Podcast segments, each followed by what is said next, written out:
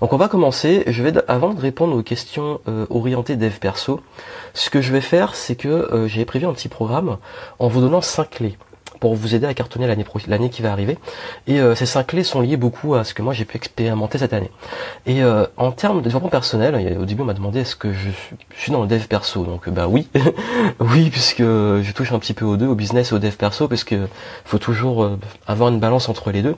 Et et la première clé, la première chose que j'ai remarqué qui est essentielle si vous voulez vraiment passer au, niveau supérieur euh, dans votre vie et que je pense que vous allez devoir mettre en pratique, notamment l'année qui arrive, c'est tout simplement, et ça je l'ai beaucoup euh, répété, répété, répété, et je l'ai même répété aux clients que j'ai rencontrés, c'est le focus. Vraiment le focus. C'est-à-dire que tout décolle quand vous focalisez votre énergie. Et le focus, ça veut dire quoi? Ça veut dire que j'ai remarqué qu'il y a beaucoup de personnes, notamment même dans le business, entrepreneurs, qui sont perdus dans plein de trucs et qui sont dans 10 000 projets, qui savent pas où donner de la tête et ils sont en train de courir après euh, plusieurs lièvres, euh, toujours plein d'idées, toujours plein de trucs à faire, allez je veux faire ça, je veux faire ça, je veux faire ça, et du coup ils sont éparpillés et ils sont bons dans rien. Et pareil, euh, quand ils demandent, et quand vous demandez est-ce qu'il faut que je fasse des vidéos, des articles, etc., il faut que j'aille sur Instagram, il faut que je fasse ceci, cela, et mais au final vous, êtes la tête est pleine, et on a souvent tendance en tant qu'entrepreneur à se prendre la tête, et on ne sait plus ou donner de la tête. Et je pense que c'est plus important que jamais que vous focalisiez et que vous dites ok je me donne à fond sur un truc mais je le fais à fond et je vais jusqu'au bout. Et ça ça permet vraiment vraiment d'aller beaucoup plus loin et de passer au niveau supérieur. Donc c'est le premier conseil que je vais vous donner. Euh, je pense que, et s'il faut vous donner un conseil pratique, l'année qui arrive, en 2018, dites-vous quel est le focus principal que vous vous donnez. C'est-à-dire, euh, l'idée c'est vous prenez un focus, vous prenez un objectif principal, un pôle de votre vie. Ça peut être la finance, ça peut être la carrière, ça peut être la santé, peu importe. Arrêtez de vouloir avoir des résolutions, 10 000 résolutions. Prenez un pôle principal et donnez-vous à fond. Pareil au niveau de votre business, dites-vous, là cette année, je focalise sur ça, sur mon activité, et je travaille à fond dessus. Je vous donne un exemple, et vous l'avez suivi. En 2017, ce que j'ai fait, c'est que je me suis dit, je supprime 70% de mes contenus. Mes contenus. Et du coup, j'ai viré plein de formations que j'avais parce que je touchais à plein de trucs. Et j'ai dit je focalise sur la performance et la gestion du temps. Et ce qui s'est passé, c'est que, ben, euh, en faisant ça, au début, on se fait peur, on se dit mais si j'abandonne tous ces trucs, euh, je vais, ça va mal se passer. Et on se rend compte au contraire que ça décolle parce que justement notre énergie, le focus, c'est hyper centré dessus. Et du coup, on fait une chose, mais on le fait tellement bien qu'on décolle. Et, ça, je m'en suis vraiment rendu compte cette année, c'est qu'à un moment, en fait, on arrête de toucher à tout et on se dit, bon là, je, fais ça à fond. Et en 2018, je vais faire une grosse annonce prochainement. Une grosse annonce où, je vais annoncer vraiment que euh, je vais arrêter euh, une grosse partie de ce que je fais depuis des années. Ça va en décevoir beaucoup. Euh, mais vous allez voir que je vais prendre un gros tournant en 2018 et ça sera lié au focus. Mais je vais vous l'annoncer après, je vous ferai la surprise. Mais voilà, c'est l'idée, c'est que à un moment, choisissez quelque chose et faites-le à fond. Même si c'est temporel, vous dites cette semaine, je fais ce projet-là et j'y vais à fond. C'est pour ça en fait que même là, je suis un peu, je suis épuisé parce que justement, c'est de la bonne fatigue. Vous savez, c'est la fatigue où on a bien. Euh, en fait, je le ressens comme euh, l'année qui a été un marathon et là, j'arrive au bout et c'est bon, j'ai fait le taf et j'envisage l'année qui suit. Et ce qui s'est passé, c'est que euh, à chaque fois, chaque semaine, j'avais des gros focus. Une conférence, faut que je le fasse à, fond. Le mastermind, il faut que je le fasse à fond. Après, euh, j'avais un gros, gros, gros euh, événement, enfin, truc avec des clients, il a fallu le faire à fond, et etc. Et du coup, on le fait à fond et on passe après. Et en 2017 aussi, j'ai beaucoup travaillé sur l'automatisation de certains plans de mon activité, justement en préparation de ce qui arrive à la suite. Et du coup, je l'ai fait à fond. Et ce qui fait qu'en 2018, je vais pouvoir faire un truc à fond, qui est un nouveau projet. Mais je vous en dirai plus après. Deuxième clé, et là en fait, euh, je vous en ai parlé très récemment, c'est oser faire les choses différentes. Oser casser les codes. D'ailleurs, ça va répondre à une question qu'on m'a posée qui était très pertinente, qui était euh, qu'est-ce que je fais de différent des autres? Euh, et, je vais revenir dessus plus tard sur cette question. Et l'idée c'est il faut vraiment oser sortir du moule. Ça veut dire quoi? J'ai remarqué quelque chose, c'est que les gens, et quand je dis les gens, c'est nous tous, nous sommes naturellement différents. On est beaucoup à être différents, à avoir plein de spécificités, plein de choses à apporter qui sont différentes les uns des autres. Et on a tendance souvent à finalement se formater dans un moule et finalement devenir comme tout le monde. Et le meilleur exemple, j'ai remarqué ça dans l'infoprenariat. Chez les infopreneurs, notamment en francophonie, tout le monde a plein, a plein de profils différents, des gens qui ont plein de trucs à apporter. Et puis finalement, ils rentrent dans un moule, ils deviennent des infopreneurs et se mettent tous à parler pareil et à faire la même chose, à avoir le même discours. Et je me dis, mais c'est tellement dommage. C'est tellement dommage. Et, et c'est là que je me rends compte l'importance de diverger. Quand je dis diverger, c'est d'aller vous prendre des sources ailleurs et d'assumer la différence. Ça veut dire quoi? Je, je, vais prendre des études de cas de ce que, en fait, ces clés que je vous donne, c'est ce que j'ai expérimenté cette année. Hein. Vraiment des résultats que j'ai vus et qui sont, qui sont forts. Euh, ce que j'ai fait cette année, c'est que dès que j'ai donné une conférence, j'ai essayé de, de, casser les codes et de faire un truc différent. C'est-à-dire, j'ai pas essayé de complètement réinventer la roue, pas réinventer la roue des codes de conférence et tout, mais d'essayer de faire un truc totalement différent. Et, euh, et, je vais donner un exemple au grand sommet de la motivation. Je me suis rendu compte que tout le monde parle de motivation, tout le monde parle de temps, tout le monde parle de passer à l'action, tout le monde parle de ça. Et, mon gros challenge, parce que j'ai filmé hein, les coulisses de la préparation, je me suis dit comment je pourrais faire un effet war et un effet qui soit complètement différent et qui casse les codes de tout ce qu'on a vu. Ben, je suis arrivé avec euh, les billes que j'ai mises pour montrer le temps. Et j'ai aussi, utilisé Pac-Man pour montrer le, temps la vie qui passe. Et tout ça, en fait, c'était des métaphores, des choses qui étaient très différentes de souvent une conférence classique qui va être un, discours motivationnel ou un truc où on va essayer de d'utiliser, chercher les bons mots, la bonne forme, euh, de travailler beaucoup sur la forme, mais et même sur le fond. Mais ce qui se passe, c'est que souvent les gens ils partent d'un événement, ils oublient tout ce qui a été dit. Et surtout, quand les événements pendant deux jours, il y a que des, il y a plein de conférences, les gens oublient. Et moi, je me suis dit, mais comment je pourrais faire en sorte qu'ils se rappellent? Il y a ça, cette petite bille que j'ai donnée à tout le monde. Et ce qui s'est passé, c'est que je me suis rendu compte que ça a fait un ancrage et que les gens s'en rappellent et que peut-être c'est pas d'entre vous, s'il y en a qui, ont, qui l'ont toujours, qui l'ont gardé et qui parfois me le montrent. Ils ont dit j'ai gardé ça et je m'en rappelle. Et ils se rappellent que ça c'est la première action qu'ils doivent poser. Parce qu'on vous dit toujours poser une première action, faire un premier pas, le temps, etc. Et qu'est-ce que je pourrais faire de différent pour qu'ils se disent waouh, là j'ai ça, je le garde et je passe à l'action. Et, et d'autres exemples, c'est que faut pas hésiter aussi à aller voir dans d'autres domaines. C'est-à-dire, euh, ce qui s'est passé, c'est que j'ai vu qu'aussi beaucoup de personnes sont enfermées dans le marché français. Et ils suivent les mêmes personnes, suivent les mêmes conseils. Et c'est ce qui fait que moi, en fait, finalement, je me forme. Là où il y a le plus de monde, les événements où il y a le plus de monde, où il y a le plus de gens qui vont, où il y a le plus de gens influents, je les évite le plus possible. Pourquoi? Parce qu'en fait, tout le monde va faire la même chose. Tout le monde va aller au même endroit, au même moment et appliquer les mêmes trucs. Et je me suis toujours dit, et ça c'est un truc que je me suis toujours dit, c'est que s'il y a une file d'attente, s'il y a la foule, c'est que c'est pas là que je dois aller. C'est un truc, hein, c'est tout con. Et du coup, en fait, c'est ça, c'est oser. Et je sais que, en fait, beaucoup de personnes veulent être différentes, veulent se différencier sur les marchés, veulent euh, la différence, mais qui osent? Et qui a une démarche vraiment de différenciation. Et la différenciation, c'est l'art d'aller piocher, d'aller voir ailleurs, d'aller euh, prendre des sources d'inspiration à l'extérieur. Et ça, c'est le plus gros conseil que je peux vous donner, c'est ne pas vous enfermer dans, une boîte, de think outside the box, d'aller vraiment prendre des influences différentes dans d'autres domaines que votre domaine d'activité, dans d'autres euh, pays, de voyager, de, vraiment aller voir ailleurs, d'aller euh, vous ouvrir l'esprit et ensuite de piocher des choses et de les ramener après.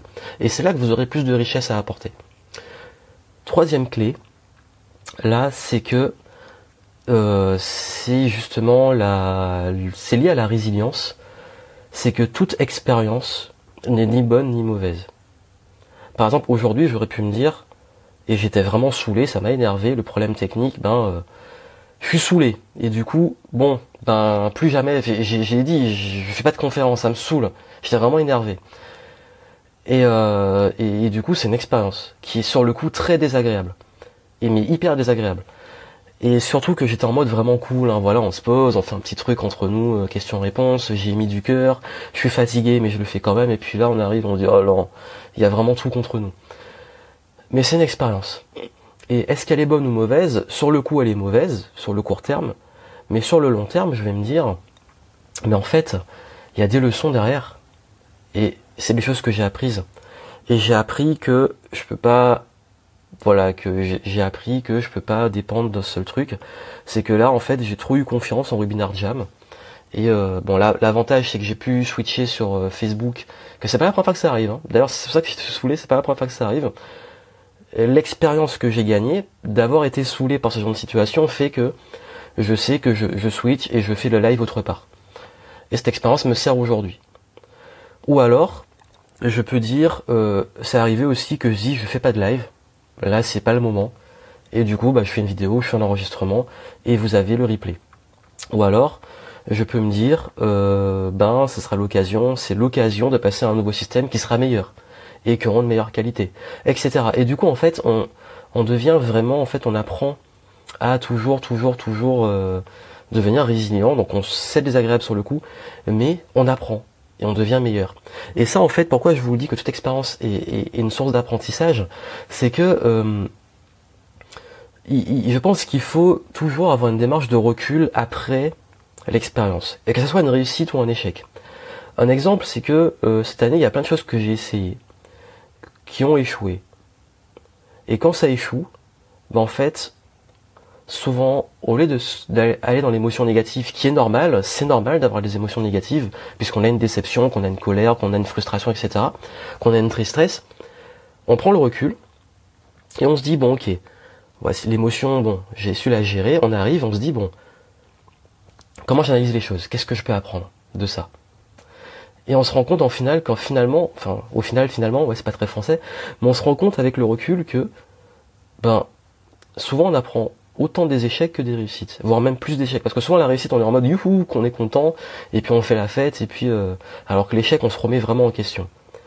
Et le plus gros exemple que j'ai eu cette année, c'est que euh, je me suis rendu compte de, en, termes d'expérience, qu'à un moment, par rapport au contenu et à la création de contenu, j'ai vraiment eu une, une grosse claque par rapport à YouTube à me rendre compte en fait finalement que cette plateforme là était très particulière et, euh, et que euh, c'est une, une, plateforme que je vis de moins en moins bien.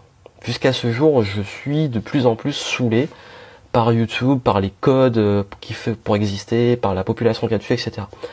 Et ce qui fait que cette expérience, j'ai passé une période où euh, j'étais mal par rapport à YouTube, j'étais mal par rapport à, à me dire est-ce que je garde ma chaîne, est-ce que je continue à faire du contenu dessus, etc. Et cette expérience m'a permis de me rendre compte en fait finalement que le problème n'était pas YouTube, mais que le problème était beaucoup plus haut, était dans le rapport qu'on pouvait avoir à son contenu et à son branding. Et je me suis totalement remis en question sur YouTube me saoule, euh, je me barre de YouTube à en fait comment, même si, enfin, il y a des trucs qui vont pas, comment je peux juste l'exploiter juste pour moi, ce qui est intéressant pour moi? Et comment je prends de la hauteur par rapport à ça? Et en fait, il y a plein de choses comme ça, où on est saoulé sur le court terme, et avec le recul, on arrive justement à le gérer. Donc c'est ça en fait, c'est que peu importe ce qui va vous arriver, qui vous arrive qui va vous arriver, ne le prenez pas comme un truc, c'est bien, c'est mal. Prenez-le comme qu'est-ce que je peux apprendre et comment je peux l'utiliser pour la suite? Ça en fait, c'est une capacité de, ce on dit souvent que c'est ça l'optimisme c'est c'est pas de dire euh, c'est pas d'être dans le monde des bisounours ou pas dans le monde où tout est noir ou tout est gris ou tout ce que vous voulez. C'est d'être dans un monde où on vit des choses il y a des choses qui se passent. Qu'est-ce qu'on en fait? Les faits sont ce qu'ils font, et tout le reste, c'est une interprétation. Donc qu'est-ce qu'on va en faire? Donc c'est ça en fait. Ensuite, quatrième clé, et là beaucoup d'entrepreneurs, surtout débutants, vont se reconnaître, rien, enfin rien, rien, rien, rien, rien, et j'insiste sur le rien, ne compte dans les détails. C'est-à-dire que les détails ne comptent pas. Les détails ne compte pas quand vous devez vous lancer dans un projet. Ça veut dire quoi? C'est que souvent, par exemple, surtout chez ceux qui veulent lancer leur business, ils veulent se lancer et puis ils se disent Waouh, mais euh, comment je vais faire? Euh, pour euh, faire bah, justement le webinar, le problème technique, ou alors comment je vais gérer l'administratif, ou alors comment il faut que je fasse du contenu, qu'est-ce que je vais dire. Et du coup, ils se prennent la tête sur plein de trucs, sur plein de détails qui ne sont pas actuels. Et, l'exemple que je donne souvent, c'est que Ça sert à rien de vous prendre la tête sur plein de détails tant que vous n'avez pas un truc à vendre. Ou même, euh, il y a beaucoup de questions qu'on a en amont dont on n'a pas les réponses. C'est-à-dire, j'ai pas les réponses, euh, on a, donc on n'a pas les réponses, on veut pas passer à l'action. Si on ne sait pas comment on va le faire, on ne, veut, on ne le fait pas. Et puis finalement, on se rend compte que c'est en faisant que le comment et les détails arrivent. Et ça, je m'en suis rendu compte, pas forcément juste cette année, mais chaque fois que c'est arrivé, que toutes les fois où j'avais peur, où je me posais trop de questions, il fallait juste que je fasse, que je pose les premières actions, pour que je me rende compte finalement que c'est pas si terrible et que les réponses viennent dedans. Par exemple, là, quand j'ai changé de statut, cette année, en 2017, j'ai changé de statut, je suis passé en, en SAS. Et ce qui s'est passé, c'est que euh, j'avais tout en fonctionnement et tout allait bien. Et je flippais en me disant, mais oui, mais comment ça va se passer? C'est plus, je serai plus à ce régime-là. Au niveau administratif, comment ça va se passer? Euh, Il faut gérer les déménagements, tout ça. Je me prenais la tête sur plein de trucs. Et puis à un moment, bon, je l'ai fait. J'ai pris la démarche en main, euh, j'ai signé les papiers, etc. Je suis arrivé à la fin. Et finalement, je me rends compte, en fait, c'est pas si terrible. Et puis en fait, ah ouais, mais en fait, les, réponses, elles viennent. C'est en faisant, ben, je vois comment ça se gère, je vois le truc qui arrive. Bon là, j'ai fait une connerie, j'ai pas géré, ben je le gère. Et en fait, le comment, il se développe. Et ça qui est fou, c'est que par moment, en fait, on se prend beaucoup la tête et on a tendance à compliquer les choses avant d'être vraiment dedans. Et c'est que qu'on arrive à son recul, qu'on se rend compte finalement que non seulement on s'est pris la tête pour rien, mais qu'en plus, les réponses viennent dans l'action. Donc c'est ça le truc que, je vais vous amener à... Il faut vraiment que vous ayez cette réflexion, que vous la gardiez en tête. C'est que les détails sont pas importants quand vous démarrez quelque chose. Que ce qui est important, c'est d'enchaîner des actions, d'avancer. Et les détails vont venir dans les choses. Et c'est pour ça que beaucoup attendent qu'on leur donne un plan étape par étape, hyper structuré, détaillé vers euh, leur projet. Alors qu'en fait, juste, euh, ce qui compte le plus, c'est juste que vous fassiez au moins, peu importe si c'est bon ou mauvais, faites-le. Et les réponses vont venir. D'ailleurs, quand je me suis lancé en entrepreneur, j'avais aucune idée du comment. Je savais pas comment j'allais gérer mon business, je savais pas comment, comment j'allais gagner de l'argent, j'ai juste fait. Et les réponses sont venues au fur et à mesure. Donc faites confiance un peu à ça. Faites confiance sur le fait que même si vous n'avez pas les détails tout de suite, ça va arriver au fur et à mesure. Euh, il y a une question. Hop. Est-ce qu'il faut par exemple se fixer un objectif à faire à fond toute la semaine et changer d'objectif chaque semaine? Alors Séverine, je vais revenir sur les... Ce que je vais faire, c'est garder vos questions, je vais tenir le programme, et puis à la fin, euh, je vais y répondre. Je vais y répondre, et d'ailleurs, je crois que ta question, euh, il y a une question similaire qui m'a été posée, donc je vais y revenir. Donc voilà, et puis dernière clé, euh, et ça en fait, beaucoup on s'en rend pas compte tant qu'on n'a pas été face au truc, c'est que, et c'est un truc de fou, c'est que l'atteinte de l'objectif ne rend pas plus heureux. Si vous pensez que tout ira mieux quand vous aurez plus d'argent, ou quand vous aurez rencontré quelqu'un, ou quand vous, vous aurez déménagé, vous serez dans tel pays, ou quand euh, vous aurez atteint peu importe l'objectif que vous avez, ben hélas, c'est pas toujours vrai. Mais ça, c'est vraiment difficile à comprendre pour beaucoup de personnes. Se dire, quand j'aurai atteint l'objectif, tout ira beaucoup mieux. Je vais vous donner un exemple très simple. On rêve tous d'avoir plus d'argent, d'avoir une entreprise qui tourne et que tout aille bien.